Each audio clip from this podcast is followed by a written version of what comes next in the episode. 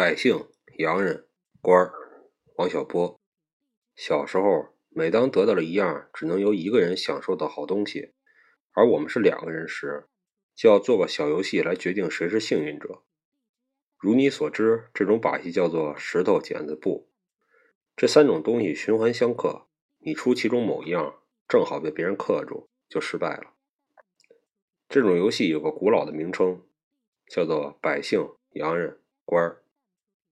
我相信这名称是清末明初流传下来的。当时洋人怕中国的老百姓，中国的官儿又怕洋人。官场现形记写到了不少实例：中国的老百姓人多，和洋人起了争执，就蜂拥而上，先把他臭揍一顿。洋人怕百姓，是怕吃眼前亏。洋人到了衙门里，开口闭口就是要请本国大使和你们皇上说话。中国的官怕的要死。不但怕洋人，连与洋人有来往的中国人都怕。这种中国人多数是信教的。你到了衙门里，只要说一句“小的是在教的”，官老爷就不敢把你当中国老百姓看待，而是要当洋人来巴结。书里有个故事，说一位官老爷听说某人在教，就去巴结，拿了猪头三升到人家的庙里上供，结果被打得稀烂，撵了出来。原来是搞错了。人家在的不是洋人的天主教，而是清真古教。小说难免有些夸张，但当时有这种现象，倒是无可怀疑。现在完全不同了，洋人在中国只要不做坏事，就不用怕老百姓。我住的小区里有一块招牌，写有文明公约，其中有一条提醒我见了外国人要不卑不亢，以礼相待。人家没理由怕我。至于我国政府根本就不怕洋人，在对外交涉中，就是做了些让步，也是合乎道理的。就说保护知识产权吧，盗版软件、盗版 VCD，那是偷人家外国的东西。再说市场准入吧，人家外国的市场准你入，你的市场不准人家入，这生意是没法做的。如果说打击国内的盗版商，开放市场就是怕了洋人，肯定是恶意的重伤。还有中国政府在国际事务中的不当头政策，这也合乎道理。要出头，就要把大把的银子白白交给别人去花，我们舍不得，跟怕洋人没有关系。在这个方面，我完全赞成政府，尤其这最后一条。既然情况发生了变化，我在说这些似乎是无的放矢，但我的故事还没讲完呢。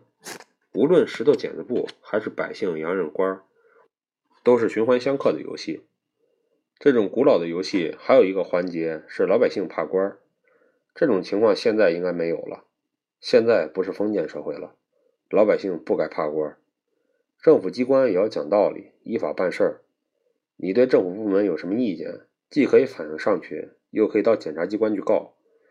理论上是这样的，但中国是个官本位国家，老百姓见了官儿，腿肚子就会筛起糠来。底气不足，有民主权利也不敢享受。对于绝大多数平头百姓来说，情况还是这样。最近有本畅销书《中国可以说不》，对我国的对外关系发了些议论。我草草翻了一下，没怎么看进去。现在对这本书有些评论，大多认为书的内容有些偏激，还有人肯定这本书，说它的意义在于老百姓终于可以说外国人了。地位因此提高了，可能我在胡猜，但我觉得这里面包含了三重的误会。其一，看到我国政府在对外交涉中讲道理，就觉得政府在怕洋人。不讲理的人常会有这种看法，这是不足为奇的。其二，看到海外的评论注意到了这本书，觉得洋人怕了我们。有些人就是这么一惊一乍，一本书有什么可怕的呢？其三。以为洋人怕了这本老百姓写的书，官又怕洋人，结果就是官也怕了百姓了，老百姓的地位就提高了。这是武侠小说里的隔山打牛、隔物传功之法。这其一和其二无需我再说，大家都知道是不对的，而且很没意思。其三则完全是小说家的题目，但我觉得这种说法完全是扯淡。因为就算洋人怕了你，官又怕了洋人，你还是怕官。这一点毫无改变。从前有个大学的青年教师，三十多岁了，每月挣三五百块钱，谈起对象来个个吹。他住在筒子楼里，别人在楼道里炒菜，油烟滚滚，灌到卧室里。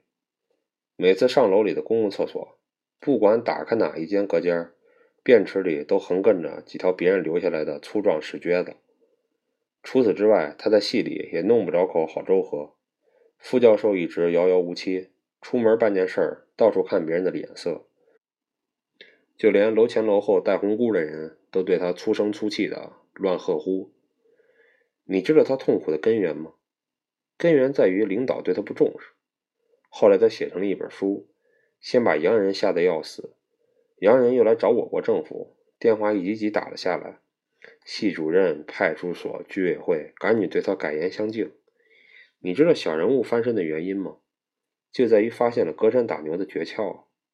这个故事没有什么针对性，只是在翻写话本里的李太白醉草下蛮书。大家可以找原本来看看。画本里的李太白吓退了蛮人，得到了皇上的宠幸，横扫杨贵妃高力士，地位猛烈的提高了。假如今天的下蛮书没有收到这样的效力，那是因为写书人酒还喝得不够多。本篇最初发表于一九九六年九月十三日，《南方周末》。